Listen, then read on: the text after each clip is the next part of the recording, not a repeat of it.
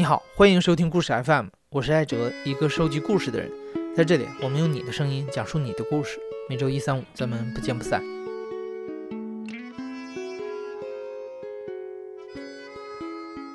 今天的故事主人公是一位上海人。二零零零年大学毕业之后，他先是在一家国企里工作了一段时间，但是他不太喜欢国企安逸的工作环境，所以二零零二年他辞了职，决定去德国深造。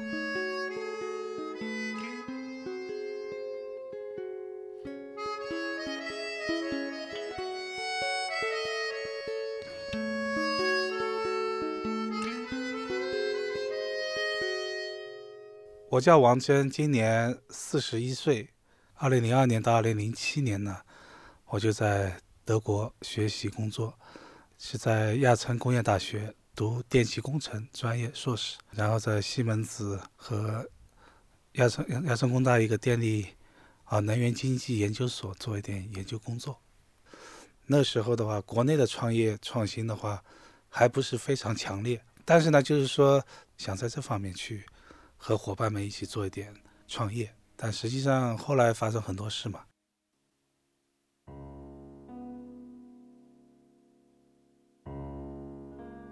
我之前是近视眼嘛，一开始这个病呢也没有太在意，那就是说有点视力模糊啊，有点这种干涩啊，也没在意。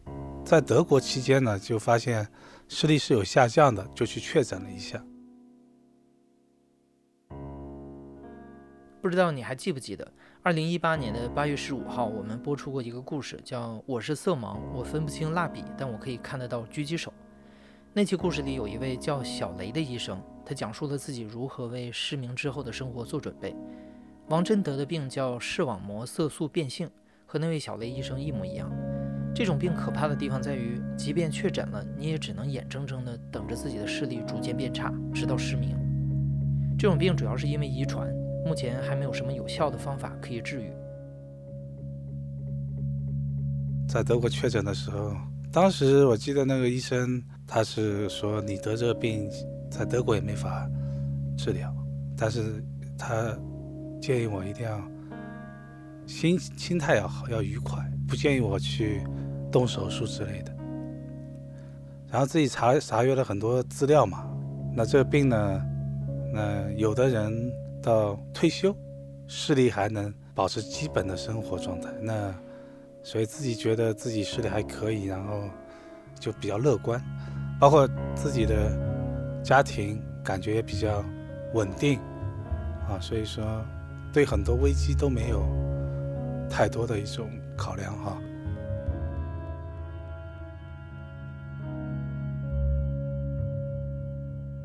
虽然医生一再强调心态要好，不要有情绪波动，王真自己也觉得生活中没有什么可操心的，但是麻烦还是悄悄地降临到了他的头上。这里需要介绍一下王真的家庭情况。王真在德国学习期间，2004年他回上海结了婚，一年之后儿子也出生了。在德国这几年，主要是岳父在上海照顾王真的妻子和儿子。可是王真的病确诊后没多久，他的岳父患病去世了。王真这时候决定放弃在德国发展的规划，回国陪在妻子和儿子身边。但回来之后，他发现妻子跟自己的关系有些微妙的变化。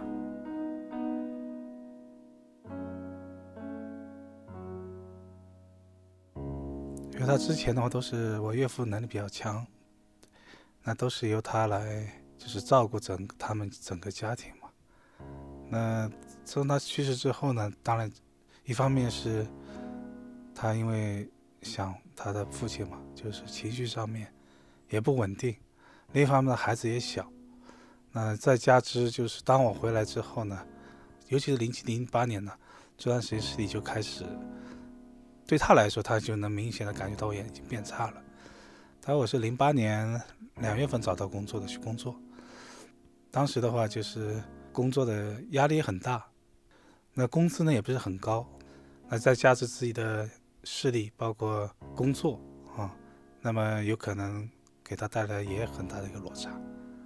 那同时，应该说婆媳矛盾嘛，他跟我父母之间的矛盾，也是导致我想早点回来的原因之一嘛。那么我其实相当于夹在当中嘛，即使是独立生活了，但很多问题已经产生了很多裂痕嘛。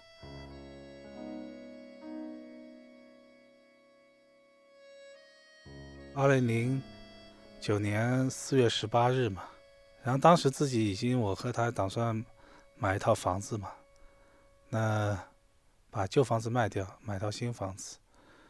这期间呢，就住回到我父母家去了。那我父母家反正三室一厅房还挺大，所以说跟我岳母啊，跟他跟孩子一起住进去。那这当中呢，就发生了很大的一个冲突。其实很小，就孩子不懂事，就是比较调皮。那我爸爸在看电视，那。孩子呢，就紧贴着屏幕，脸贴上去。那么他在旁边看到，就意思让我爸把电视机关掉。那我爸爸呢，觉得孩子让孩子离开就可以了嘛，就是这个这么一件事儿，就是发生了争执。然后后来就是把以往的一些不满呐，或者说一些事情都揪起来了。尤其我爸比较凶，那么对他来说，他自尊心本来就比较强，然后。受了那么多委屈，他也一下子爆发。反正就是说，先是他和我爸之间发生肢体冲撞，然后我岳母的话，有可能当时为了保护他哈，也就是说加进加入进去了。然后等我意识到时候，我去拉他的时候，我拉错了，我一我一时间只是把我有可能也就是比较关注我前妻吧，就是说把他拉走了。那这当时呢，就让我岳父和我岳母发生了冲撞，就把我岳母打，就弄出血了，头敲敲破了。那这样的话呢，他就是一下子怒了，然后就带着孩子走。当晚的话，就是让他亲戚把所有的东西都拉走了吧。然后之后，这四月十八日之后，我一直想联系他嘛，哎，然后。也去他单位，结果他一直就是说不接电话，然后就是说唯一联系过一次，他说就要么就离婚，态度很坚决。我不管怎么去努力去解决问题，都是没办法。就是说你也知道，其实当时的话，是他自己就脑子一片空白，差不多还应付公司的时候还要去出差，我也不知道怎么工作的，反正就觉得。整天生活在一种，我就觉得我自己的支支撑没有了，能明白吗？自己的最信赖的人觉得都离自己而去，而自己的家人，包括我父母，也不是很支持我，还使矛盾更激化。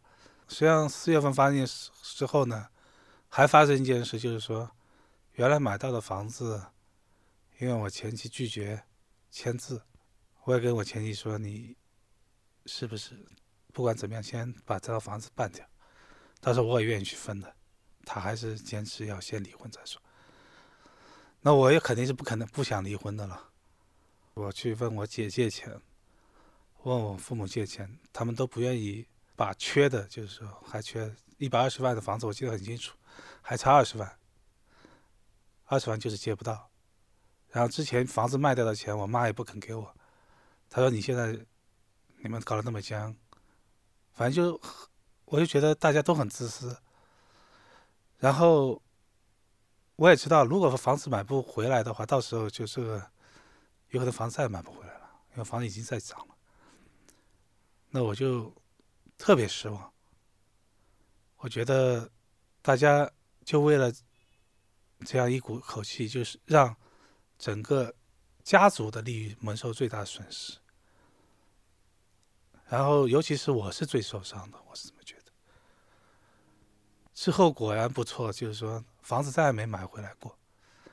然后到直到现在，其实我父母还说当初的房子是我的原因。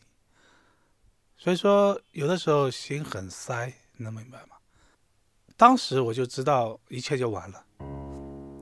我的眼睛知道治不好，另一方面也知道这个婚姻也很难挽回了。我就觉得。对这个社会特别失望，所以说后来我就就选择了自杀。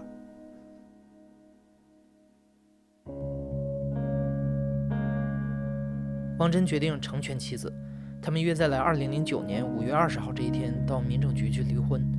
王真说听起来有点讽刺，因为很多年之后他才知道五二零也有“我爱你”这种说法。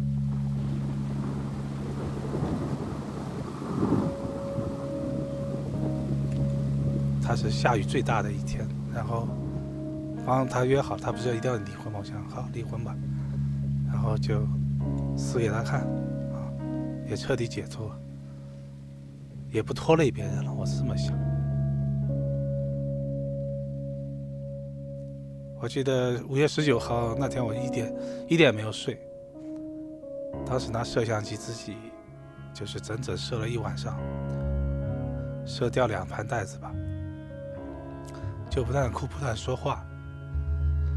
然后我当记得当时晚上还做一件事，就是说写了一份遗嘱，写了整整四页吧，一边写一边流泪。然后实际上，当我被救回来之后，我就发现我再不能写整行文字了，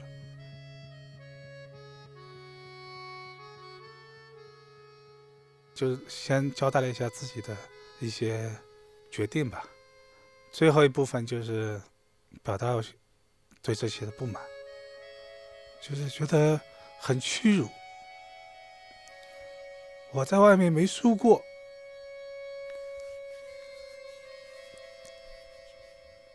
但就倒在了自己的，他们他们对我太不负责任了，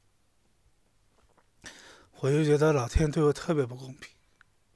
满腔的能力和热血没法去付出，就这么在最有动力的这个年纪就失去了。而且我对社会这种现实，上海这种社会的现实特别讨厌。当时也想，如果我被救回来了。我就不能再自暴自弃，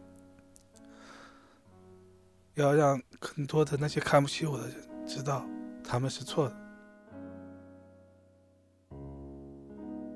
我当时选择的是吃安眠药吧，之前我花了近一个月去各个医院要安眠药，当时安眠药也是处方药，不太愿意开，我就积少成多吧。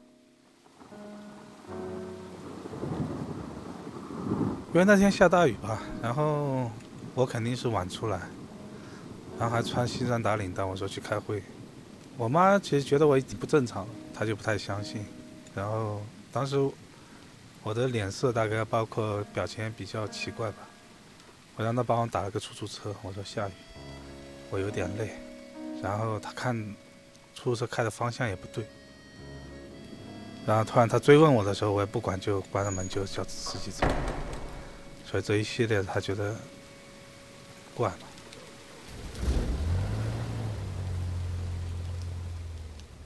王真出门之后，他的母亲赶紧给儿媳打了电话，这才知道他们是要去民政局离婚。为了怕出现意外，王真母亲也赶了过去。在王真先抵达民政局的时候，发生了一点意外。他已经吃了药，但是他的妻子迟到了。他开的车堵车了嘛？但是我是按照。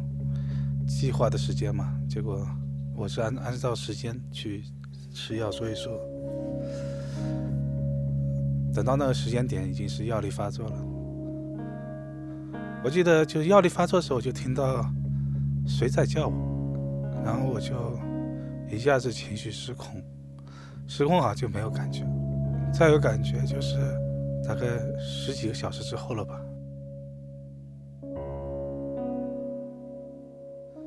后来我姐说，我姐我妈说，我昏迷时候还在叫她名字，结果她也没来过。他们还，他们说你还想她干嘛？但但他不太理解我，只是放下没那么快嘛，对吧？但是被救回来以后，自己也是很迷茫的，然后浑浑噩噩，然后之后就是就是工作也很糟糕嘛，我感觉越来越力不从心了。我们都要用电脑操作嘛，然后有的时候还要出去嘛，上下班乘车，我就很明显感觉到看车牌越来看不清了。后来呢，这是先是看远的，看近的，那电脑也慢慢慢慢看不清屏了，就是说很模糊，很模糊。还有一点呢，就是有的时候文件签字老签错行，主要是在零八年年底到一。零九年开始迅速下降的，没多久，王真就什么也看不见了。现在王真的视力和二零一零年基本一样，属于全盲，只有一点点的光感，眼球还没有萎缩。嗯，我个人觉得这这本身疾病，其实它就是有一阵子非常迅速恶化的时间。如果说有好的平台支撑。好的心态以及家庭支撑的话呢，我们视障者其实只要度过这个阶段，往往是一个稳定期。而且我这个说句老实话，我事后我们和很多病友交流，大家总难免要吐槽一下自己发生的一些事嘛。我听下我是发展最快的，最差的大概就一零年了吧。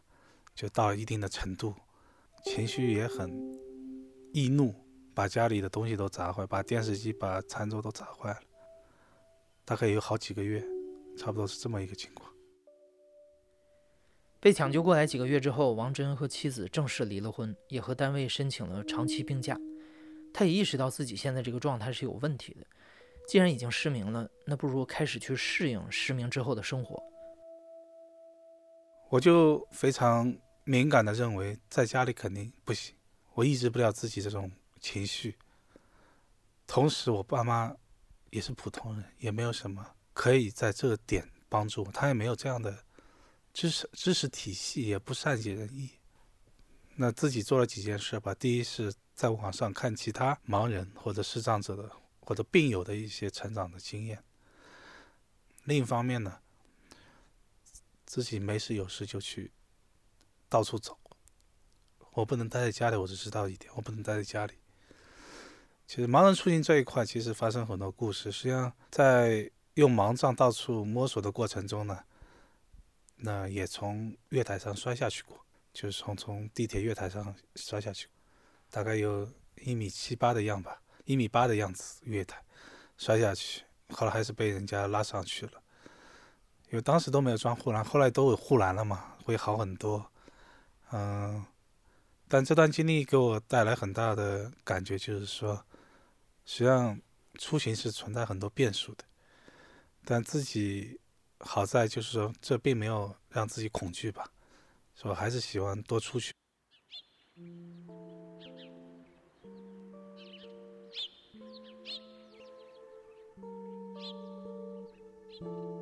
二零一二年，王真去贵州参加了一个支教的国际项目。在那里，他认识了一对美国的志愿者夫妇。这对夫妇俩收养了一个中国盲童，这个盲童给了王真很大的影响。当我见到他已经是八岁、八九岁了，那孩子给我展现出来的他的一种出行能力、交流谈吐以及他的语言表达的这种能力、敏锐度，都让我是非常钦佩的。那像我们志愿者中心，它有前山和后山，前面有一条一圈圈上去的啊，绕绕行的这种一圈圈上去的路，全是楼梯的这种路，而且没有栏杆。那么他每次上来的时候呢，都是走那九曲十八弯，不管下雨还还是不下雨，而且棍子用的非常轻柔，但他从来没有把盲棒收起来过，盲棒就是他的一个触手。因为第一次我碰到他的话是一个某一个场合吧，我都不知道他是盲人，然后他能迅速定位到你，然后他和外其他外国人之间的交流，有一些细微的我也能捕捉到，就是说非常自然，他不会去埋怨他眼睛不好，或者说他他他这个不方便那个不方便，他所表达的都是一些普通普通人的表达，就没有关注到眼睛过。因为之前在上海参加很多活动，都是年迈的父母陪着大概四五十岁的这个是盲人到处到处走啊，什么都要照顾，而他他妈妈是从来没照顾过他，我感觉上。有的就是鼓励和认可，然后。科学的引导应该怎么走，应该怎么做？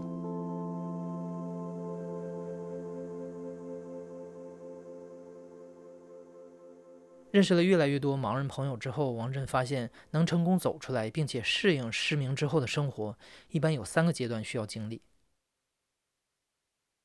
这一块我定义有三个阶段吧，啊，主要是针对于后天失明的。第一阶段就是说碰到问题，他走不出来。那在这过程中呢，他不是需要同情，也不是需要什么技能，也不是需要钱，他最重要的需要的就是一种认可、认知以及理解。那这过程中呢，就是说需要类似像病友或者类似相同经历的人相互之间交流，那往往会产生很大的效果。第二阶段呢，是一个技能培训、成长的过程。当慢慢走出之后呢，他就会有需求，而这个需求呢，慢慢是要建立在自信以及更多的实践基础上的。不管是被动还是主动式，可以提供一些知识、技能点。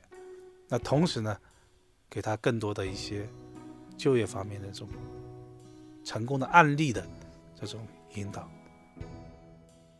那其实第三阶段呢，是这一两年我们在做的。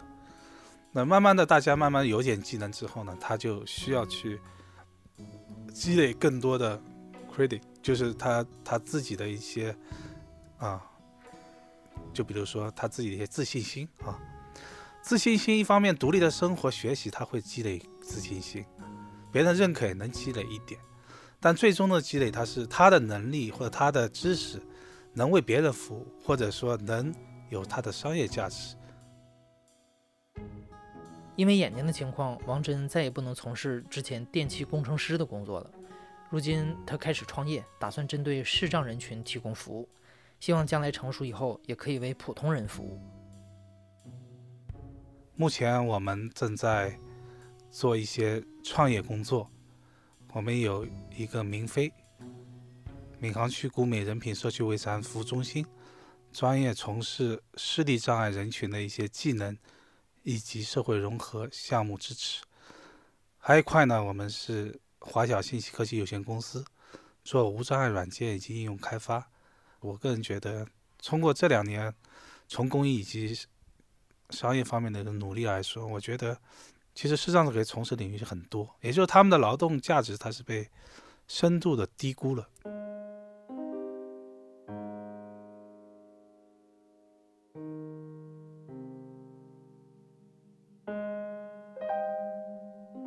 王真现在一头扎在创业当中，同时有好几个项目在开展。他说：“之所以这么拼，是希望能成为儿子的榜样。”我跟孩子接触不是很多，那一方面就是说，他妈妈有他他的想法；第二方面呢，毕竟眼睛不方便，有的时候怎么说呢？就是说。自己在过去的几年当中，由于眼睛不方便，实际上单独相处的时间非常少。他爸爸是一个盲人，他是会有一些啊负面的一些情绪。对，实际上他现在也心里有点障碍吧。自己已经有一年没上学了嘛，十三、十四岁的年纪，那实际上我内心也是很。纠结的，我觉得这跟之前的家庭破裂有关。那当然我做不了太多的事儿。其实有一个细节，之前为什么没有经常去？我有的时候见面想去接他，我说带着导盲犬、带盲棒去教室、学校门口等他。他其实他妈就回我一句，他说他已经够敏感了，你这样做对他好吗？就是说，作为一个盲人。很多社会功能被别人就认为要自动的去减免。我之所以做很多事情，其实有一点想迅速的能向他证明，就是我能做很多事情。如果说他进一步长大了，突然间有一些有一天能从我的经历里面悟出一点人生的道理的，我相信对他后半段更有价值。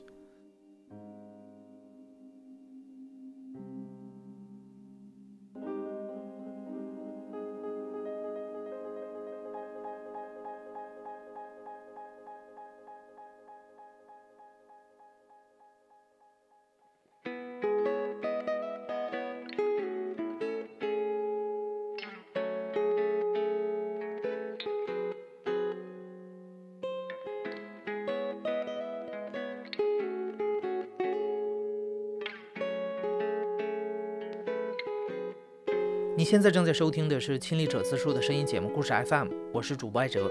本期节目由我制作，声音设计杨帆。另外还要感谢我在上海的朋友 Rebecca Cancer 把王真介绍给我认识。